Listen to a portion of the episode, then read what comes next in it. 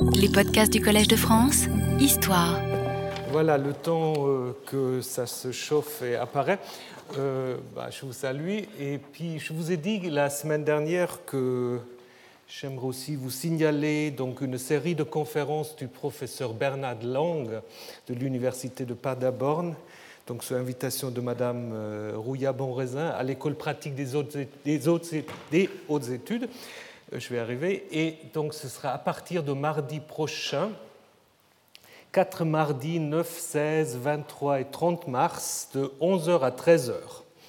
Donc, il euh, faudra manger tard. Et donc, euh, la série, c'est intéressant, c'est sur le temple, le temple, culte, culture et héritage. Et donc, il va parler du temple, des Lévites, et du sacrifice privé et de l'origine du culte chrétien en, aboutissement. Donc c'est à l'école pratique des hautes études, à la salle du Mésil. Alors il faut venir tôt parce que les places sont, ceux qui connaissent, même si c'est la plus grande salle, c'est pas comme ici, donc vous aurez un peu... Salle du Mésil, salle du Mésil, euh, donc euh, si ça vous intéresse, essayez de venir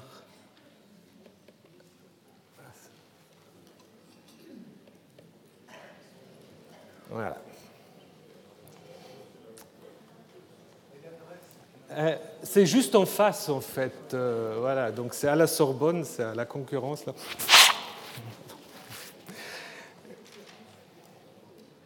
Euh, cinquième étage, je crois, ou quatrième, je ne sais plus. Mais vous, vous allez. Pardon?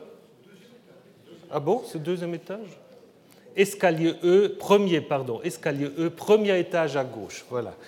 Euh, excuse mon ignorance. Alors.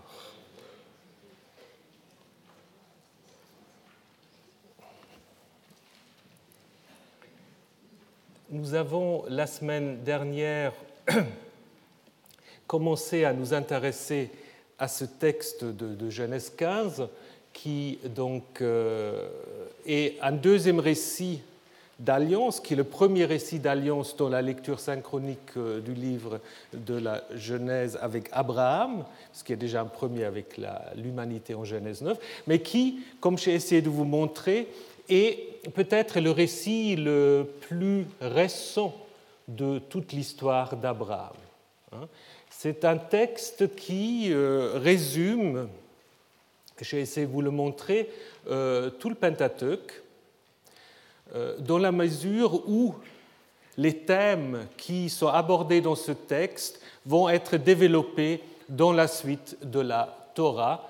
Euh, la question de l'héritier, de la descendance qui va s'accomplir à la fin de l'histoire de Jacob, au début de l'Exode. La présentation de Yahvé, j'y reviendrai, euh, renvoie à la théophanie du Sinaï, euh, et ce qui est important ici, c'est que contrairement à Genèse 17, Abraham va ici déjà apprendre qui est le vrai nom du Dieu d'Israël.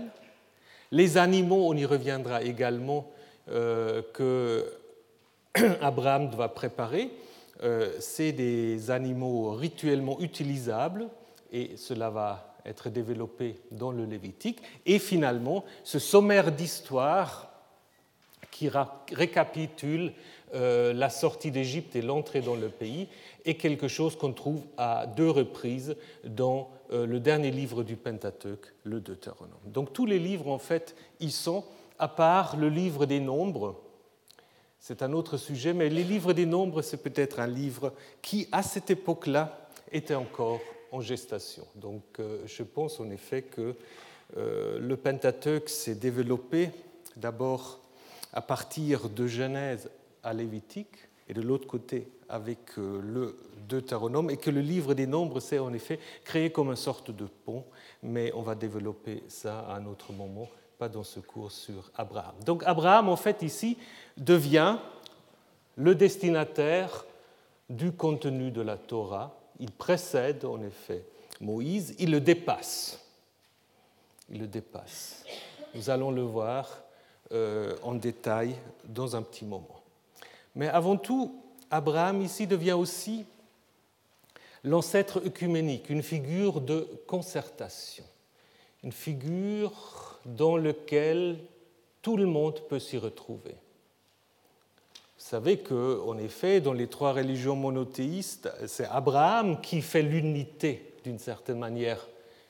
Non pas l'unanimité, mais quand même Abraham, c'est celui euh, à qui, euh, en qui les trois religions monothéistes peuvent se reconnaître, différemment certes, pas Moïse ni Jacob, mais bien Abraham. Et pourquoi? Ben, En partie aussi à cause d'un texte comme Genèse 15. Euh, vous vous souvenez peut-être de ce texte qui se trouve dans le, livre du prophète Ézéchiel, où en effet euh, le prophète reçoit ce, parole divine. Les habitants de ces ruines qui se trouvent sur le sol d'Israël disent Abraham était seul, il a possédé Yarash, le pays. Nous, nous sommes nombreux, c'est à nous que le pays est donné, Nathan, en possession. Vous vous souvenez de ce texte? Ce texte, euh, dans le livre d'Ézéchiel, s'inscrit dans un, contexte tout à fait polémique, parce que euh, ceux qui sont restés dans le pays vont être critiqués avec cette référence à Abraham. L'oracle prophétique qui va leur être adressé va dire Vous serez donnés à la désolation et pas le pays ne vous sera pas donné, c'est vous qui, euh, serez remis à la désolation. Donc, euh, ceux qui se réfèrent à Abraham sont vertement critiqués, euh, fustigés par l'auteur de cet oracle. Alors, ce qui est intéressant, par contre, dans cet oracle, vous avez deux mots-clés Yarash, possédé, et Nathan. Si vous vous souvenez ce que nous avons vu la semaine dernière, c'est exactement ces deux mots-là qui structurent tout le texte de Genèse 15, mais de manière positive maintenant. Abraham aura d'abord un héritier, Yarash, et cet héritier-là, ou cette descendance nombreuse, va posséder Yarash, le pays qui sera donné à Abraham. Donc le verbe Yarash et Nathan euh, parcourent aussi Genèse 15.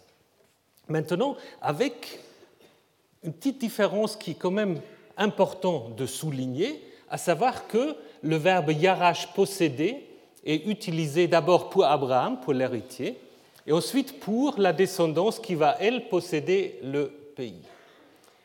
Mais le don du pays, à la fin, ne concerne plus Abraham, mais concerne sa descendance. À ta descendance, Zara, à ta sémence, chez donné, si on veut traduire littéralement, chez donné, c'est un accompli, où je suis en train de donner, j'ai donné le pays.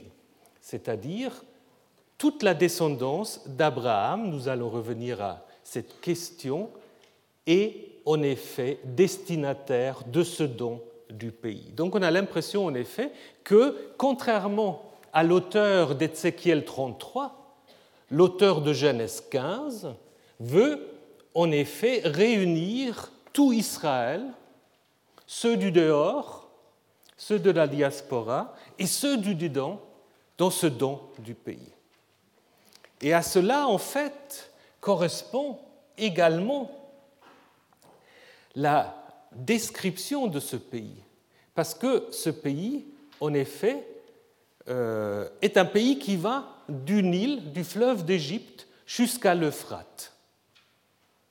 Du fleuve d'Égypte jusqu'à l'Euphrate.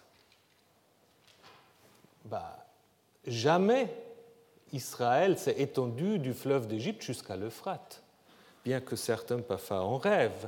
Mais ce qui est intéressant ici, c'est de se poser la question, qu'est-ce que l'auteur veut dire avec ça? Est-ce qu'il veut revendiquer un hyper-empire, un grand empire euh, qui vraiment s'étend du Nil, et pas seulement euh, du petit ruisseau euh, qui est plus à l'est, mais du Nil jusqu'à l'Euphrate, ou est-ce que il veut en dire autre chose Et on y reviendra quand on parlera de la description du pays tout à l'heure.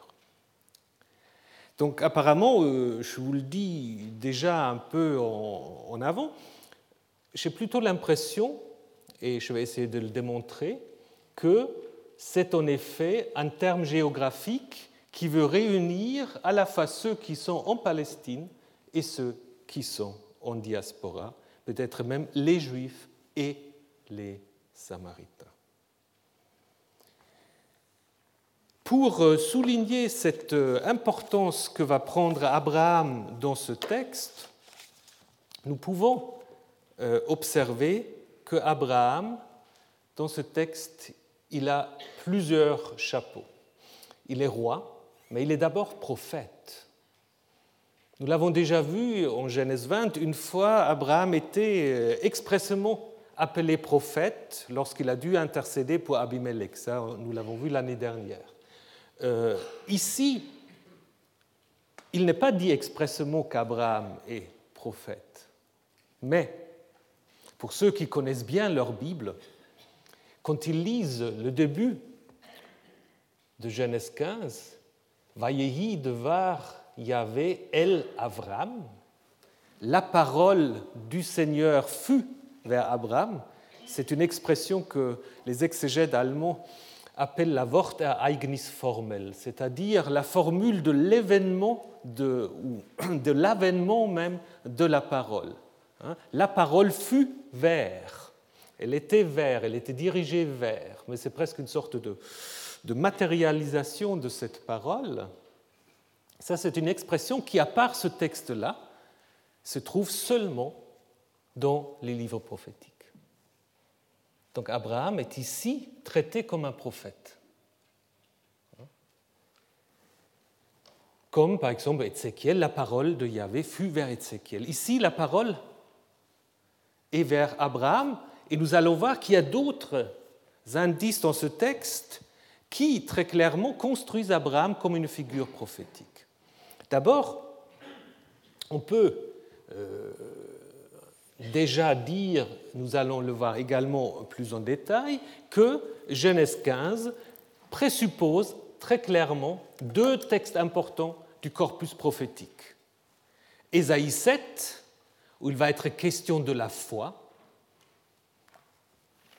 et Jérémie 34, où il va question d'un rituel où on coupe un animal en deux.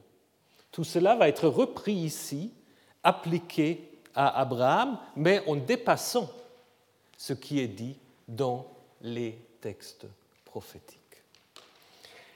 Le contexte prophétique est également encore souligné par la mention de la vision, parce que Dieu parle à Abraham, ou cette parole qui euh, est adressée à Abraham, elle est adressée Ba Machazé, José, Chaza, c'est le visionnaire, le voyant. Mais c'est aussi un titre qui est donné en fait au prophète. Hein? il ne faut pas distinguer, je pense ceux qui suivent le cours de M. Durand l'ont compris, il ne faut pas euh, opposer le prophète du visionnaire. Le prophète est un visionnaire. Donc l'idée que le prophète a seulement une parole à annoncer, ça c'est un peu une construction, surtout protestante, du prophétisme mais dans l'Antiquité, le prophète, c'est aussi un visionnaire. Pensez à Jérémie, pensez à Ézéchiel, pensez à Amos, pensez à Zacharie. Tous ces prophètes, en fait, euh, part au message divin aussi par les visions. Et ici, ce qui se passe pour Abraham se passe dans le contexte d'une vision. Donc, d'une certaine manière, le texte dès le début, dit tout ce qui va se passer, bah, c'est dans un état de vision. Et ce qui explique, vous vous souvenez, le fait que tantôt euh, ça peut être la pleine nuit, tantôt ça peut être le coucher du soleil. Si vous êtes dans le contexte d'une vision, euh, ces différences euh, ne font aucun problème. C'est seulement pour ceux qui pensent que c'est une narration qui s'est vraiment passée comme ça. Au moment où vous êtes dans la vision, bah, on comprend euh, ce qui s'y passe. Et Dieu se présente à Abraham comme un bouclier. Je suis ton bouclier. Alors le bouclier, euh, ou la, comparaison euh, de la divinité avec un bouclier est en effet quelque chose de très fréquent. Ne crains pas, ne crains pas, euh, c'est quelque chose que Dieu dit aussi à Ézéchiel, mais c'est surtout aussi un oracle qui est adressé au roi lorsqu'il part en campagne. Pensez à Josué 1, hein, lorsque Dieu lui dit Ne crains pas, euh, je te donnerai, je te soumettrai tout euh, le pays où tu poseras ton pied. Repris des oracles d'assistance militaire adressés au roi assyrien Ne crains pas, je suis la Ishtar d'Arbela, je te soumettrai tous tes ennemis. Donc nous sommes là de nouveau dans un contexte royal. Donc, le thème de la divinité comme bouclier, vous le trouvez surtout euh, dans la Bible, dans les psaumes. Par exemple, le psaume 18, Yahvé est un bouclier pour tous ceux qui se confient en lui. Mais ce qui peut être encore plus intéressant, c'est le fait que le bouclier, vous l'avez que deux fois dans la Torah. Vous avez encore la racine euh, euh, magan, euh, même Gimel Nun au chapitre 14, juste au chapitre qui précède, mais le substantif magen, vous le trouvez que ici et en Deutéronome 33, 29. Et qu'est-ce que c'est 33, 29 C'est la dernière parole que Moïse prononce dans la Bible. Après, il meurt. Après, il va seulement au chapitre 34, Moïse ne prend plus la parole. Hein on parle de lui, mais lui, il ne dit plus rien. Donc la dernière fois que Moïse prend la parole dans la structure narrative de la Torah, c'est là où il dit Qui est comme toi, un peuple sauvé par Yahvé, le bouclier de ton secours et l'épée de ta gloire Donc ça veut dire ce qui est annoncé d'une certaine manière ici à Abraham, je suis ton bouclier. À la fin de sa vie, Moïse va en effet l'affirmer, le confirmer, en effet, qui est comme toi Israël, qui a le Seigneur comme bouclier. Donc là, si vous voulez, vous avez, je pense que ce pas par hasard. Ça, ce n'est pas par hasard. Si vous avez que ces deux mots dans la Torah et qu'ils sont au début de l'histoire d'Abraham et à la fin de la vie de Moïse, il y a certainement une volonté d'encadrer euh, cette Torah par ce thème et d'annoncer quelque chose à Abraham qui ensuite va s'accomplir euh, à la fin de la vie de Moïse avant même l'entrée dans le pays.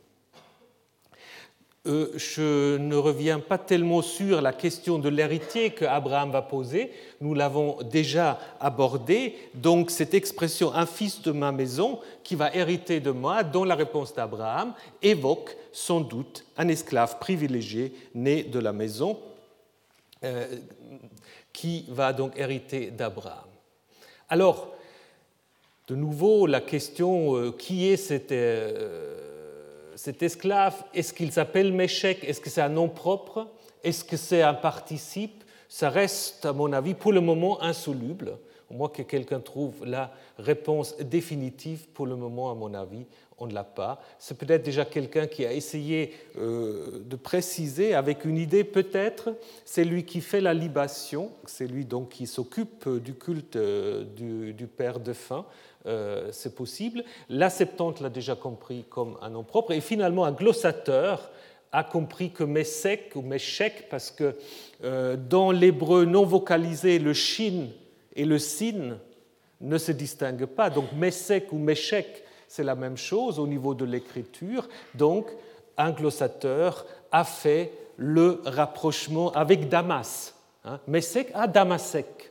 Et Damas probablement parce que euh, dans les livres des rois, euh, Damas apparaît souvent comme ennemi d'Israël. Donc pour dire en fait, Abraham s'imagine qu'un de ses ennemis même va hériter de lui, un thème assez euh, traditionnel. Et finalement, on a donné un nom à ce, Ben Meshek, Eliezer. Nous l'avons également déjà vu que c'est un jeu Gematria avec le chapitre 14, comme le dit le commentateur juif Rashi.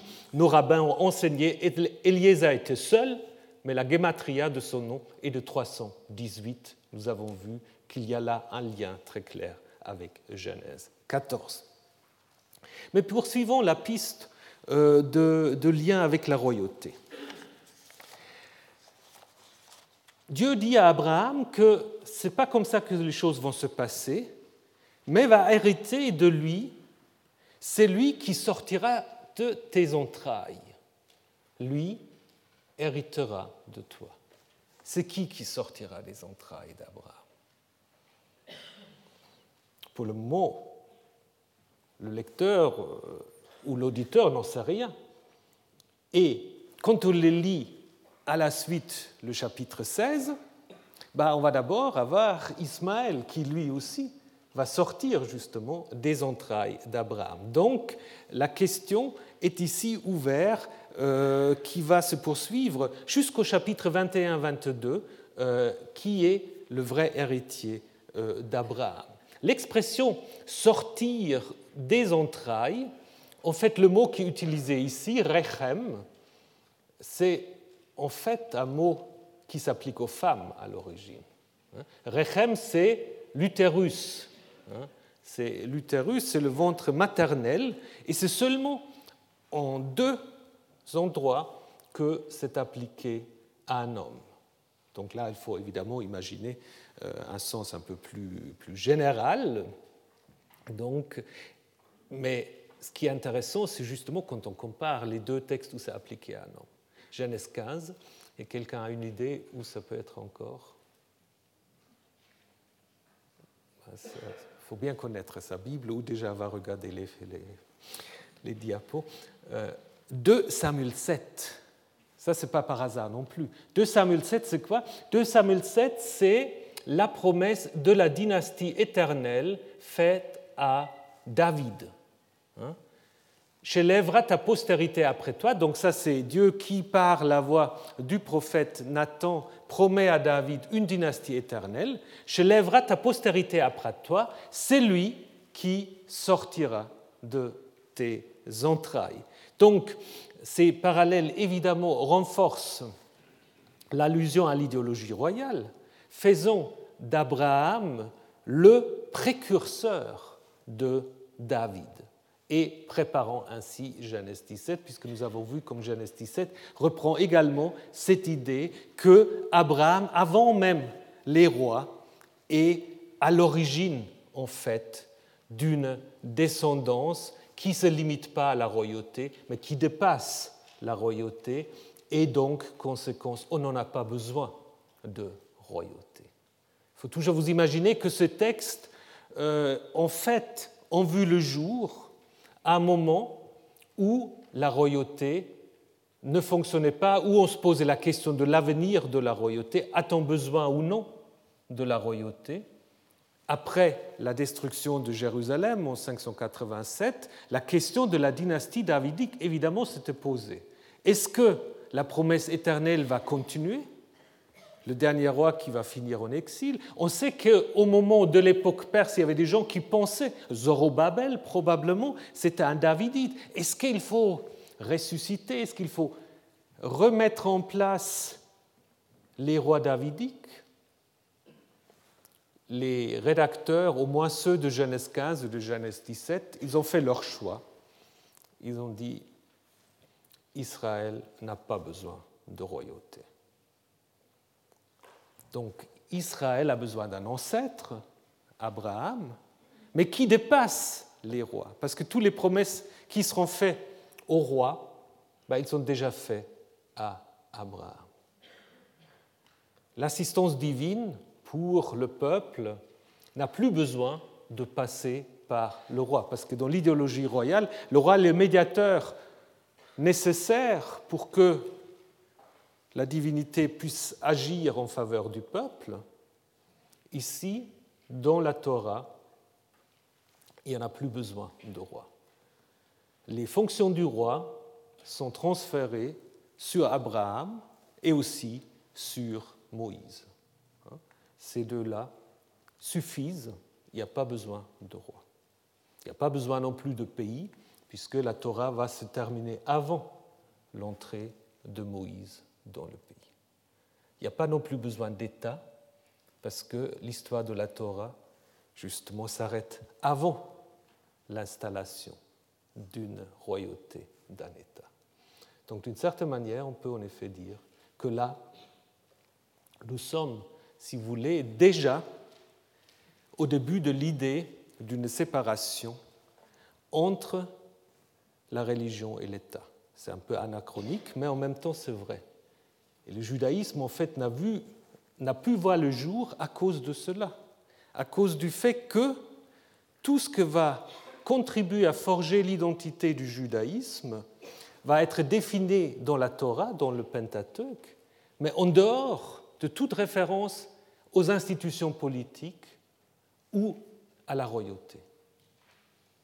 Évidemment, cela est nécessaire à cause de la situation dans laquelle on va se trouver à l'époque perse, où justement une grande partie euh, des Judéens se trouvent en Égypte, à Babylone, en Syrie et encore ailleurs.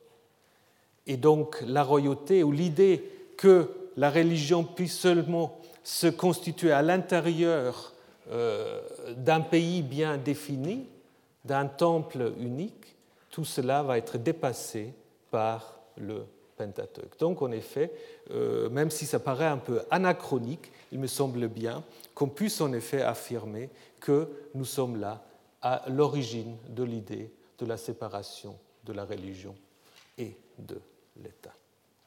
Par ces transferts, justement. Et par la reprise des thèmes maintenant appliqués à Abraham et aussi à Moïse. Donc Abraham, maintenant, est mené dehors par Dieu. Alors comment de nouveau faut-il s'imaginer ce, changement euh, géographique?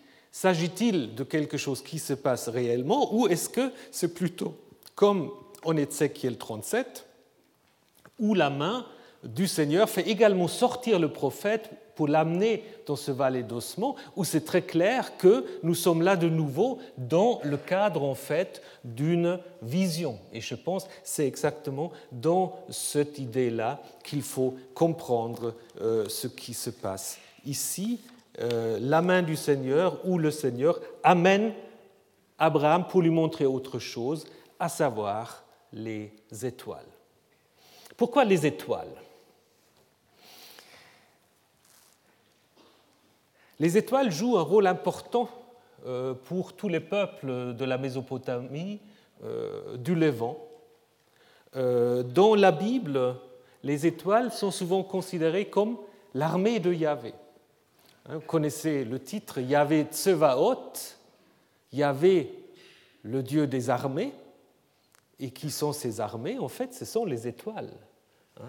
Les étoiles qui l'entourent et qui, dit le livre de Job, sont là déjà au moment de la création, qui chantent au moment de la création.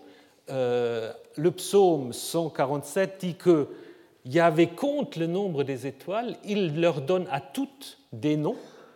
Donc ils sont en effet au service de Yahvé, mais il les connaît tous, donc une manière aussi, évidemment, de souligner la puissance du Dieu d'Israël tout en gardant d'une certaine manière ou transformant d'une certaine manière le côté euh, sacral euh, des étoiles. Parce que euh, là, vous avez le bout d'un coup de d'une sorte de, stèle frontière, où en effet, on voit l'importance des étoiles auxquelles, en effet, on attribuait souvent des divinités ou en qui on voyait même des représentations de telle ou telle divinité. L'étoile d'Ishtar étant évidemment l'exemple le plus euh, connu.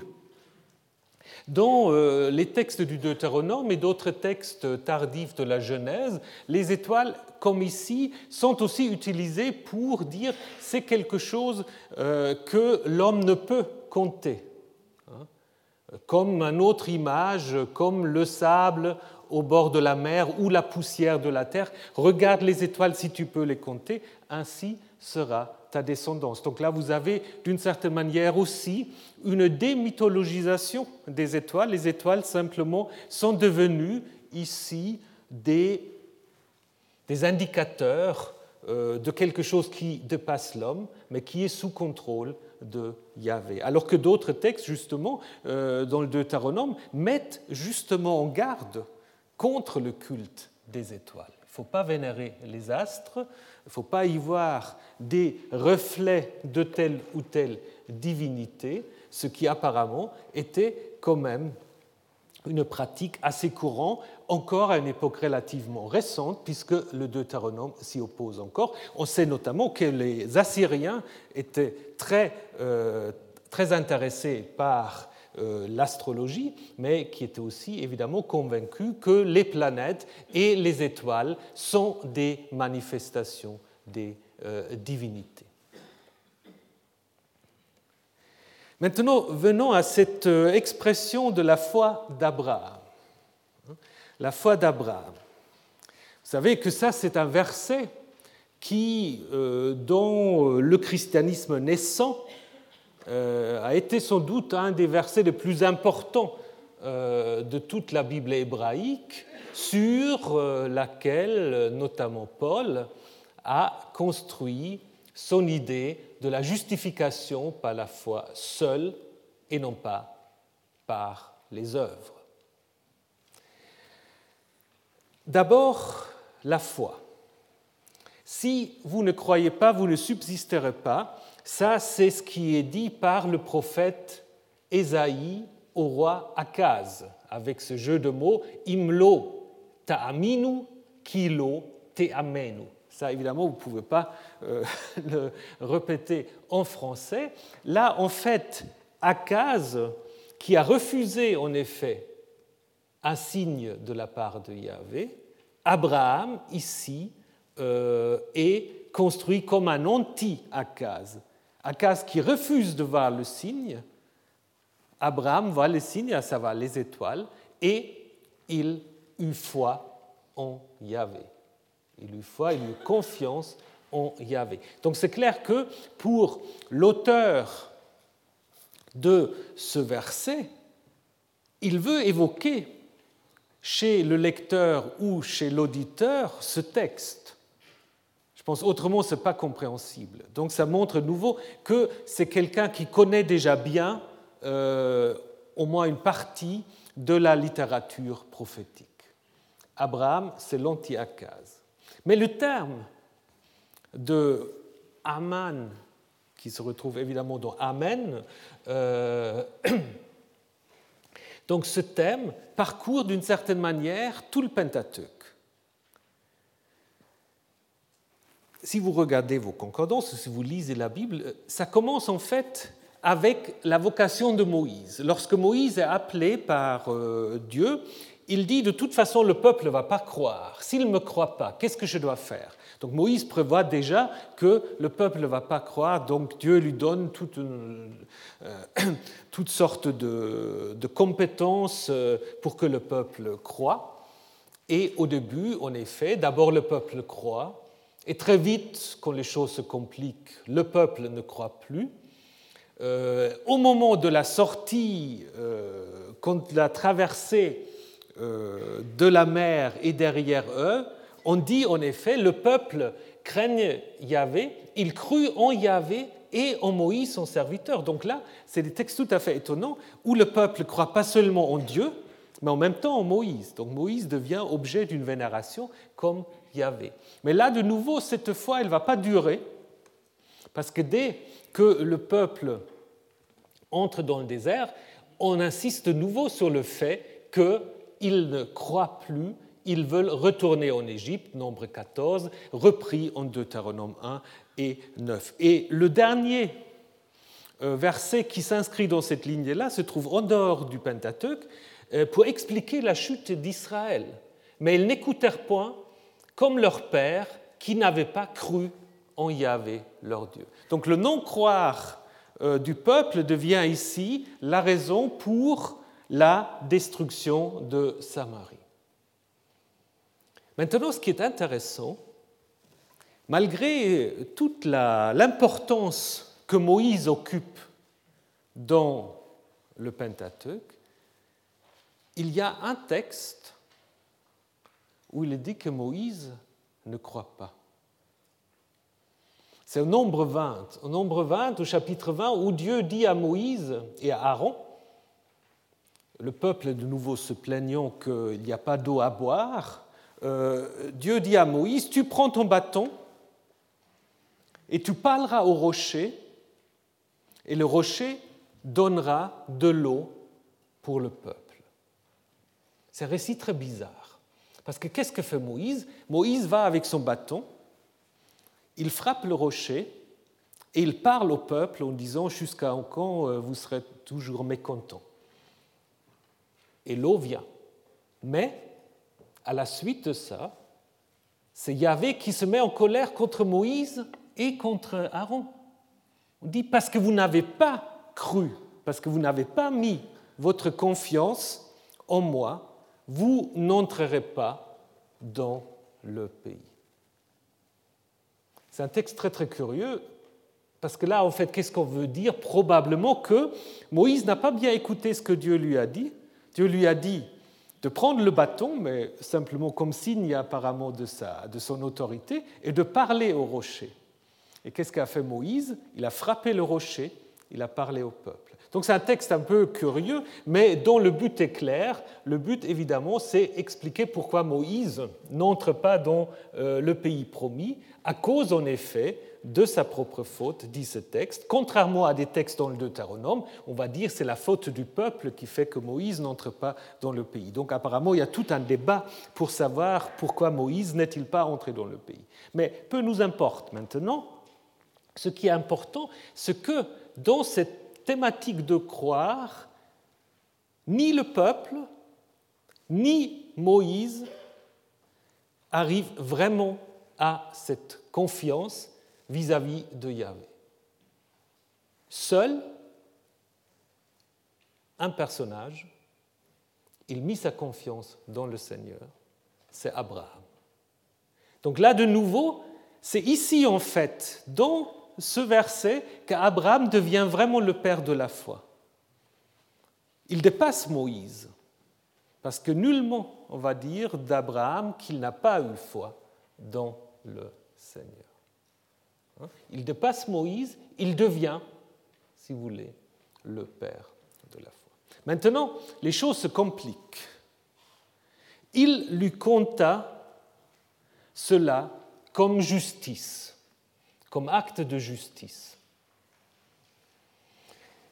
Alors, je ne pense pas que je, puisse vous donner la réponse définitive à la question, mais quand même, euh, j'aimerais montrer que la lecture traditionnelle pose quand même quelques problèmes. Donc je vous ai dit que la Septante euh, traduit en, passif, cela lui fut compté comme justice, alors que le texte hébreu dit simplement, sans préciser le sujet, il lui imputa euh, c'est un terme souvent utilisé dans un contexte euh, sacerdotal quand on dit tel ou tel euh, offrande, tel ou tel animal est digne d'être sacrifié. Donc c'est une sorte de, on donne une sorte de, de nihil obstat, une sorte de, on dit c'est, c'est juste. Donc il lui compte à cela comme justice.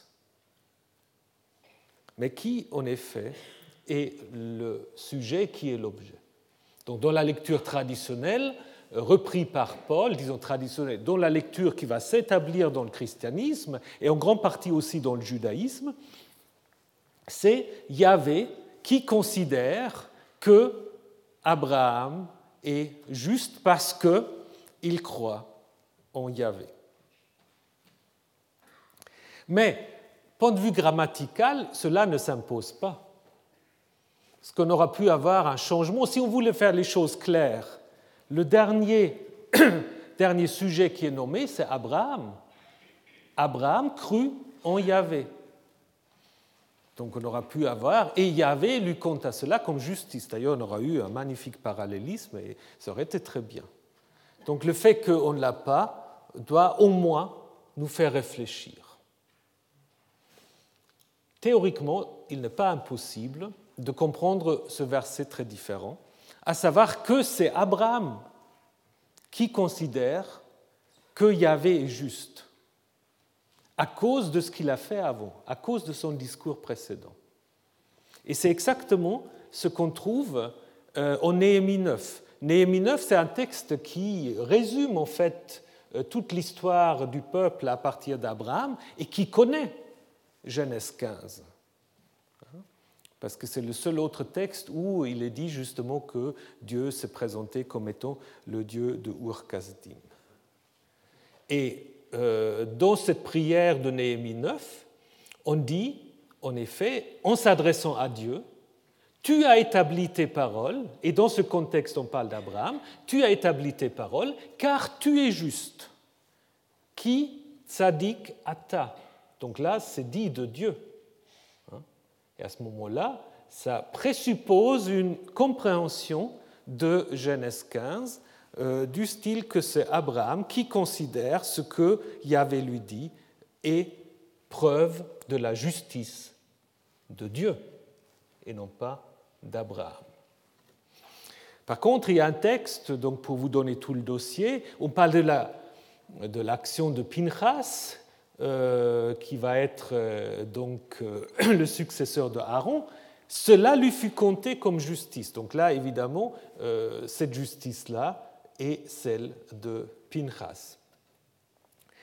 Je vous ai dit, dans le judaïsme, souvent on a un peu la même vision que dans le christianisme, donc ce n'est pas seulement quelque chose où christianisme et judaïsme vont se distinguer, mais je, vous, je, vous, mentionne quand même Narmanide, un grand exégète du XIIIe siècle qui lui aussi dit, mais en fait non, ce n'est pas du tout ça.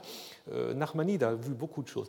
Euh, il dit en effet, c'est Abraham qui considère qu'il y avait juste à cause des promesses qu'il vient de lui faire. Alors si c'était ça, bah, il faudrait euh, se poser la question euh, de ce que Paul fait avec ce texte en parlant de la justification par la foi, parce qu'à ce moment-là, euh, il ne serait pas du tout ici, le thème ne serait pas du tout la justice d'Abraham, mais la justice de Dieu. Ah, je ne peux malheureusement pas vous dire quelle lecture est la vraie, parce que c'est très difficile, d'autant plus que le verset suivant continue avec un il. Mais là, ce il se réfère clairement à Yahvé. Parce que au verset 7, Dieu va parler à Abraham en se présentant comme étant le Dieu qui a fait sortir Abraham euh, de Ur-Kasdim. Donc ça peut être que Yahvé. Donc à un moment donné, il y a ce problème que le passage de Abraham vers Yahvé est sous-entendu. Évidemment, au verset 7, ça ne pose aucun problème parce que dans le Ani Yahvé, ben, on sait de qui il s'agit. Donc c'est difficile de savoir. On pourra aussi encore spéculer, étant donné que le texte primitif n'est pas vocalisé, si on pouvait encore imaginer d'autres vocalisations. On le sait par exemple, le psaume 22 a certainement été revocalisé par les massorettes à certains endroits en réaction à l'utilisation chrétienne de ce verset. Le psaume 22 est très très curieux, euh, en hébreu quasiment incompréhensible parfois, et sans doute parce que euh, on était un peu agacé de l'utilisation de ce psaume dans l'histoire de la passion de Jésus. On ne peut pas trancher, simplement euh, je vous rends attentif au fait qu'il est tout à fait imaginable, et ça je vais le montrer tout de suite, il est tout à fait imaginable que la justice dont il est question ici est la justice non pas d'Abraham, mais la justice de Yahvé. Euh, d'abord, qu'est-ce que c'est la tzedaka? La euh, justice, ce n'est pas un terme juridique d'abord. Hein c'est un comportement qui euh, correspond aux règles euh, d'un groupe ou aussi à une relation entre deux personnes. On peut être juste vis-à-vis de euh, son partenaire, de celui avec qui on fait une alliance, avec qui on fait un contrat, avec qui on fait affaire. Donc justice, c'est le comportement adéquat dans euh, les textes bibliques, et notamment dans les psaumes, on parle beaucoup de la tzedaka Yahvé, de la justice de Yahvé. Hein. Donc ça, c'est tout à fait un terme euh, courant et qui en fait désigne l'intervention salutaire divine en faveur du peuple ou du groupe qui s'adresse à lui. Ou même de l'individu, comme dans le psaume 77, ma bouche racontera sans cesse ta justice, donc en s'adressant à Dieu, ton salut, car je ne connais pas le compte. Donc là, l'idée, c'est en effet que c'est l'intervention de Dieu en faveur euh, du groupe ou de l'individu. Alors si vous partez de cette idée-là, euh, l'interprétation que je vous ai suggérée pour Genèse 15, 6 fait tout à fait sens, n'est-ce pas? Parce qu'Abraham, en effet, se comporte alors comme le psalmiste ici dans le psaume 77. Un texte intéressant pour nous, c'est pour cela que je vous l'ai mis en hébreu, c'est en Deutéronome, 6, euh, Deutéronome 9 au verset 6. Sache que ce n'est pas à cause de ta, justice que Yahvé ton Dieu te donne ce bon pays pour le posséder. Donc là, euh, Moïse s'adresse au peuple qui est en train de se préparer pour occuper le pays et il dit, ce n'est pas à cause de ta justice que tu vas entrer dans le pays. Alors si on met euh, ce texte en rapport avec Genèse 15, comment faut-il alors comprendre Genèse 15 bah, Tout dépend de nouveau comment on comprend Genèse 15, 6. Si on dit il s'agit de la justice de Yahvé, ça veut dire qu'il n'y a aucune justice humaine qui peut, donc justice toujours en guillemets, qui peut en effet euh, être revendiquée pour expliquer pourquoi Israël peut être dans ce pays-là. C'est la seule action de Yahvé. Hein? Et ça fait du sens. Ou alors, vous pouvez, si vous suivez la lecture traditionnelle en disant que Genèse 15 parle de la justice d'Abraham, à ce moment-là, de nouveau, on pourra dire que la justice d'Abraham va dépasser celle du peuple de l'Exode du désert. Donc de nouveau, en fait, Abraham comme quelqu'un qui dépasse, ou alors simplement que c'est seul le comportement, l'acte de justice de Yahvé qui explique l'entrée du peuple dans le pays. Dieu se présente maintenant à Abraham avec cette formule qui, évidemment, est reprise directement du décalogue. C'est moi, Yahvé, qui t'ai fait sortir d'Ur Kasdim. Alors c'est évidemment la même chose, c'est moi, Yahvé, ton Dieu, qui t'ai fait sortir du pays d'Égypte. Maintenant, c'est non plus du pays d'Égypte, mais de Ur Kasdim, pour te donner ce pays, pour en prendre possession euh, ça, vous avez un parallèle en Lévitique 25, mais toujours dans un contexte du décalogue. Alors pourquoi c'est intéressant? C'est intéressant parce que ce qui se passe ici, c'est une anticipation de la théophanie, de la révélation au Sinaï. Parce que c'est au Sinaï que Dieu va se présenter au peuple en disant C'est moi le Seigneur qui vous ai fait sortir du pays d'Égypte. Et ici, c'est à Abraham déjà que Dieu se présente ainsi. Donc Abraham de nouveau précède Moïse et le peuple. Il reçoit déjà, avant le Sinaï, la connaissance du vrai nom de Yahvé. Donc il n'a plus besoin, et ça s'oppose à l'idée sacerdotale qu'il faut attendre jusqu'à la vocation de Moïse, pas du tout.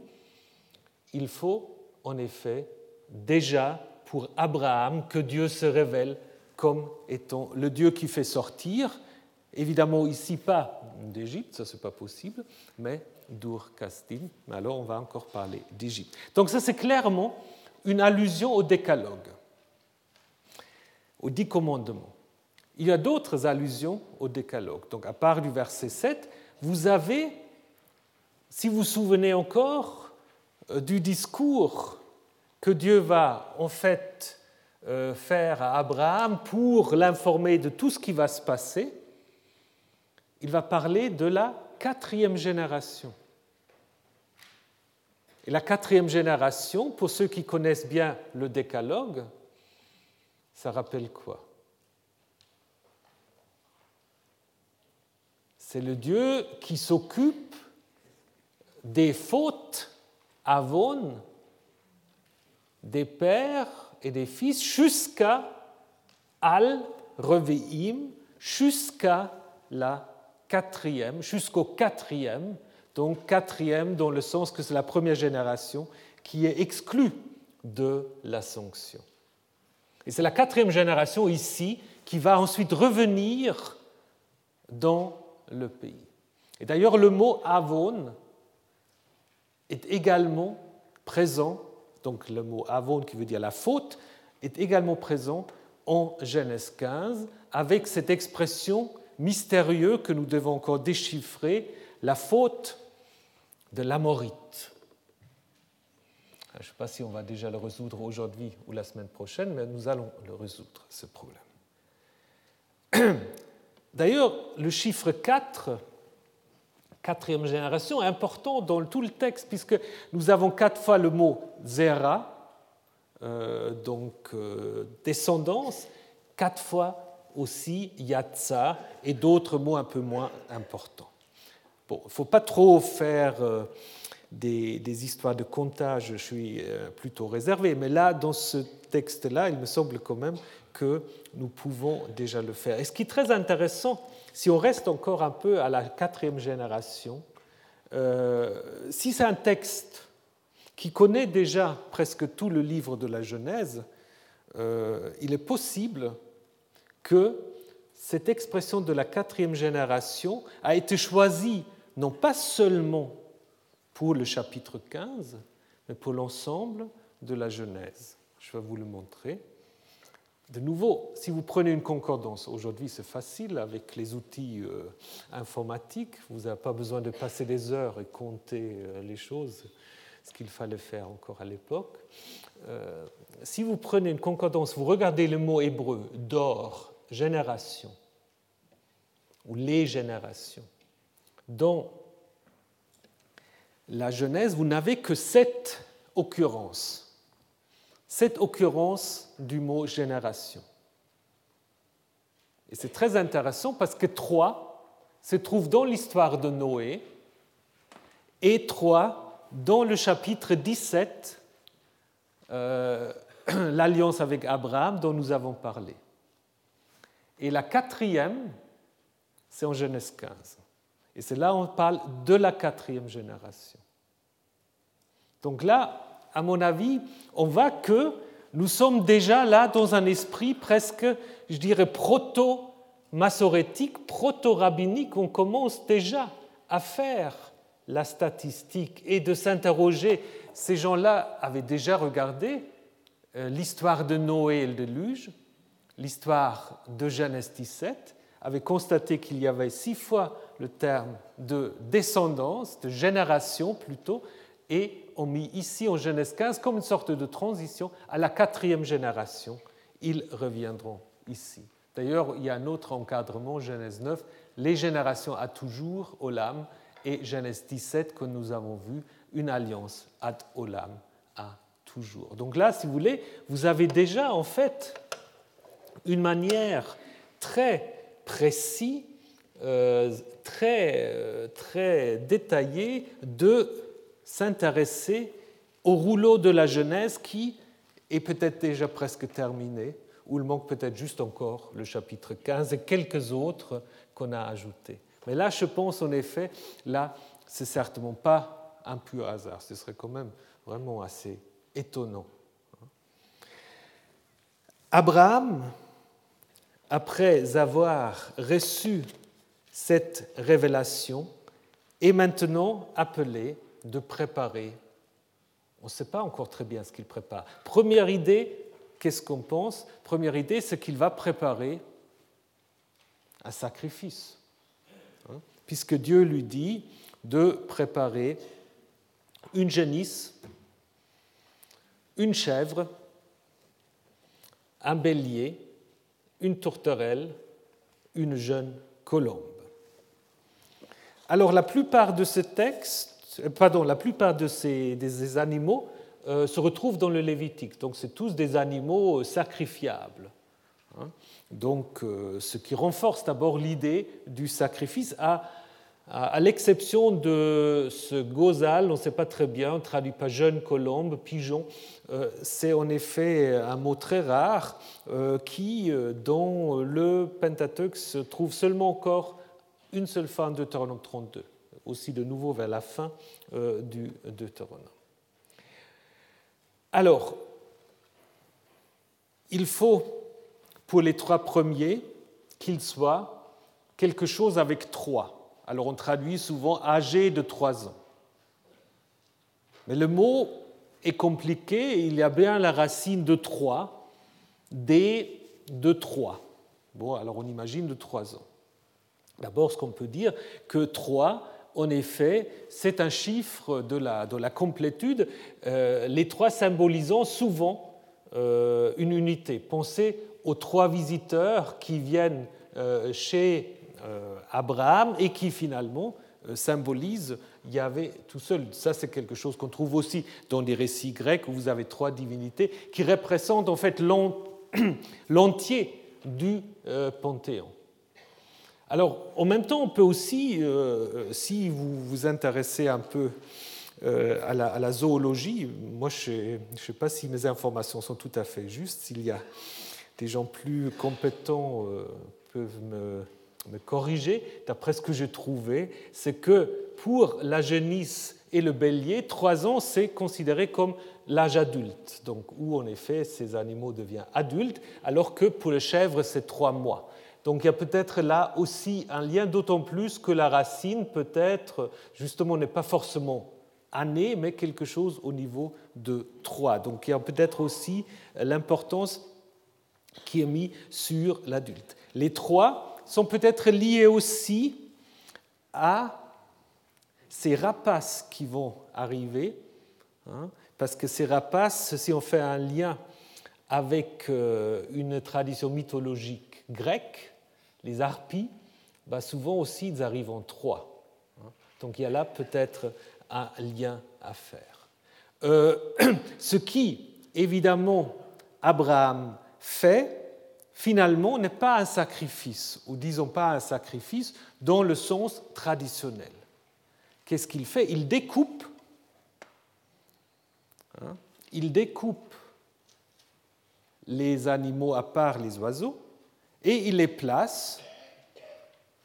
il faut imaginer qu'il fait des parties puis qu'il les place face à face. Pourquoi faire? Ben Là, il faut regarder ce qui se trouve en euh, Jérémie 34. Je livrerai. Donc là, en fait, Jérémie 34 euh, se situe dans un contexte où le prophète euh, se plaint des Judéens qui se sont engagés par une bérite, par une alliance, de libérer les esclaves et qu'ils n'ont pas fait. Et donc il annonce au nom de Yahvé l'oracle suivant je livrerai les hommes qui ont passé outre mon alliance, qui n'ont pas réalisé les paroles de l'alliance qu'ils avaient conclues devant moi. Et là, maintenant, c'est intéressant, en coupant un taurillon en deux et en passant entre ces morceaux. C'est ça. On coupe un animal en deux et on passe entre les morceaux. Qu'est-ce que ça veut dire?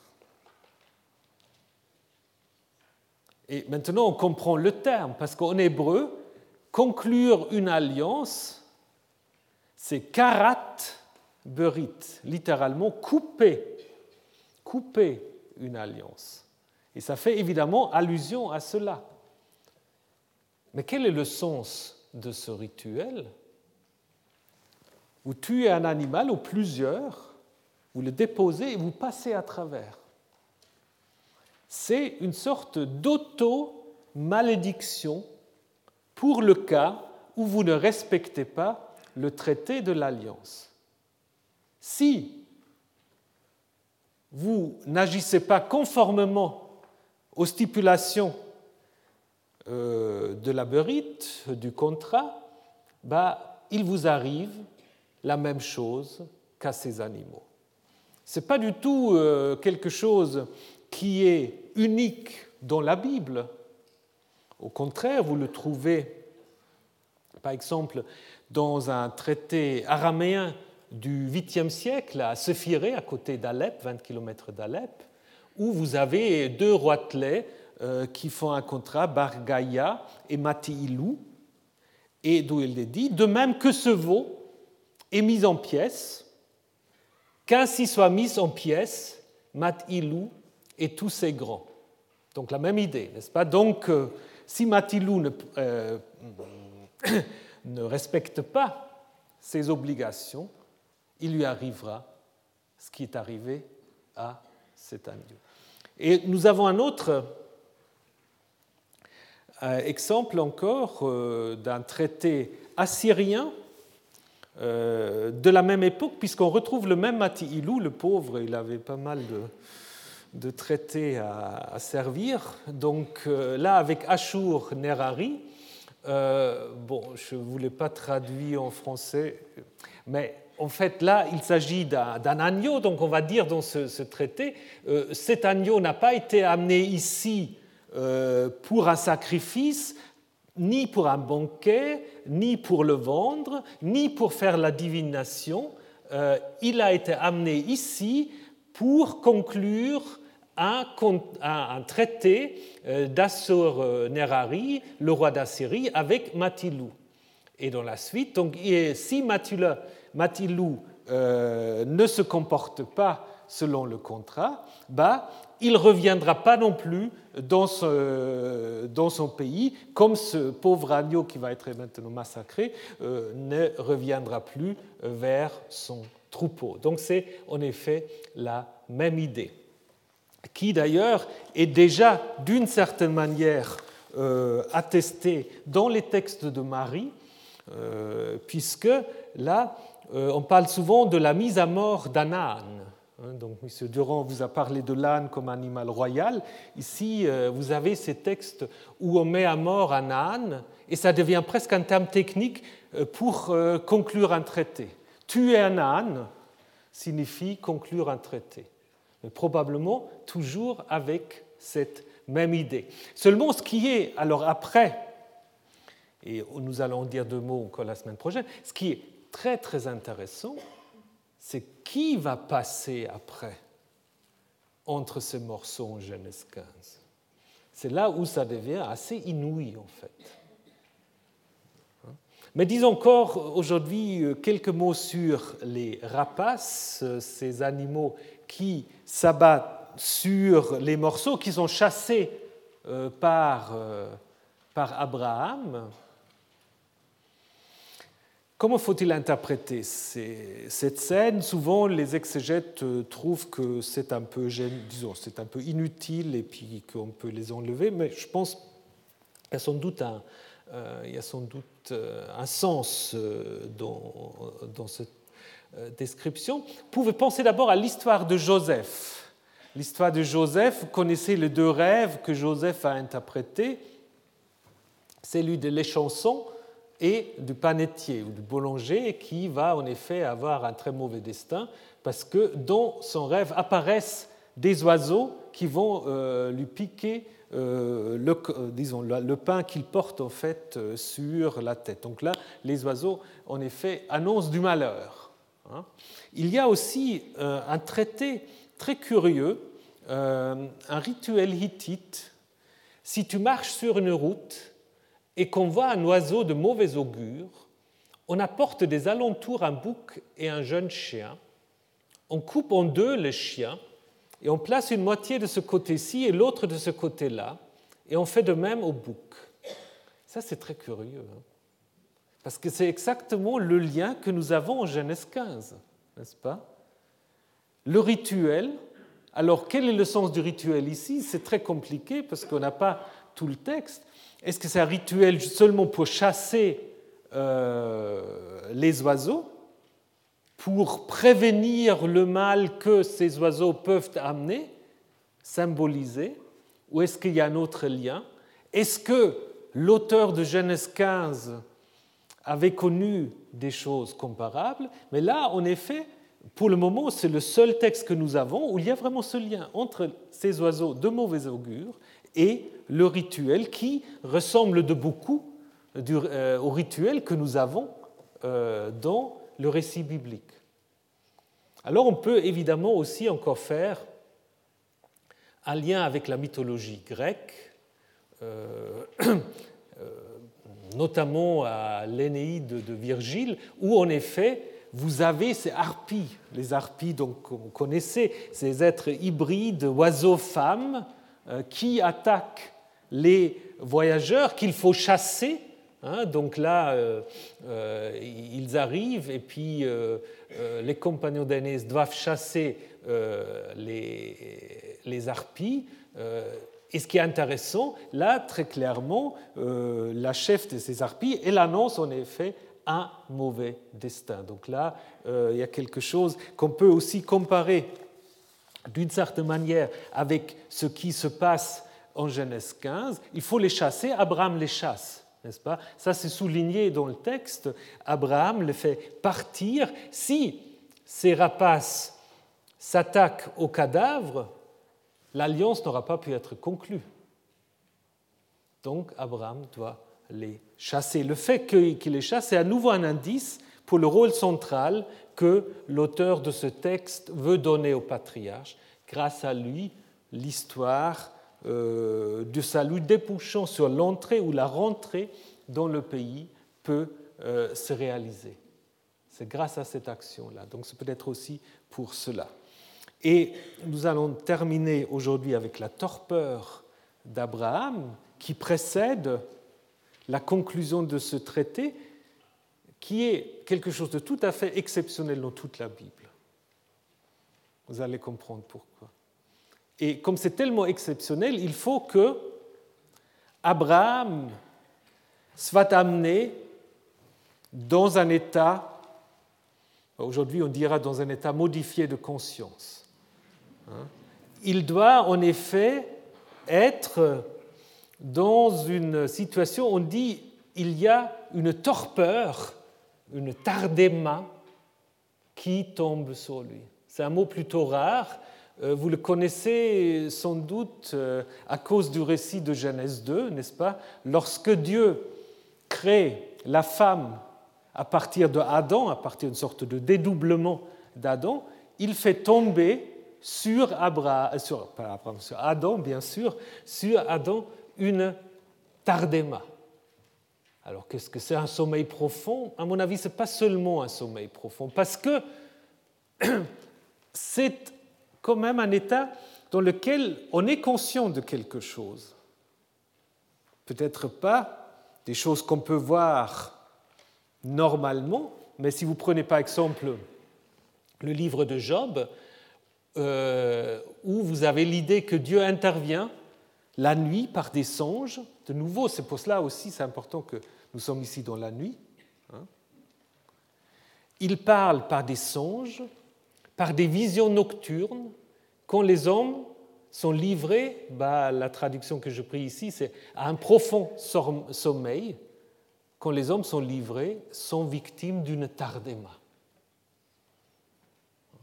C'est presque une sorte de transe quelque chose en fait qui met Abraham dans une situation où il peut comprendre ce qui va suivre.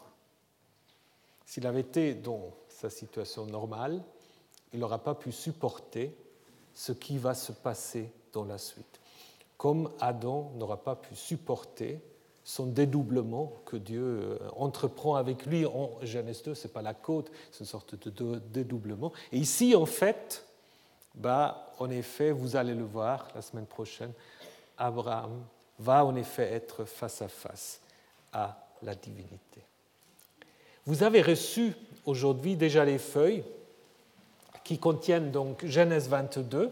Euh, amenez-les pour la semaine prochaine parce que après, je dirais, on a encore un petit moment pour terminer ce texte et ensuite nous allons en effet nous attaquer à ce texte de Genèse 22 qui lui aussi pose beaucoup de questions des sacrifices humains d'un Dieu cruel, de toutes sortes de choses. Donc euh, vous pouvez déjà regarder un peu ce texte, ce sera utile pour la semaine prochaine. Alors bonne journée et à la semaine prochaine.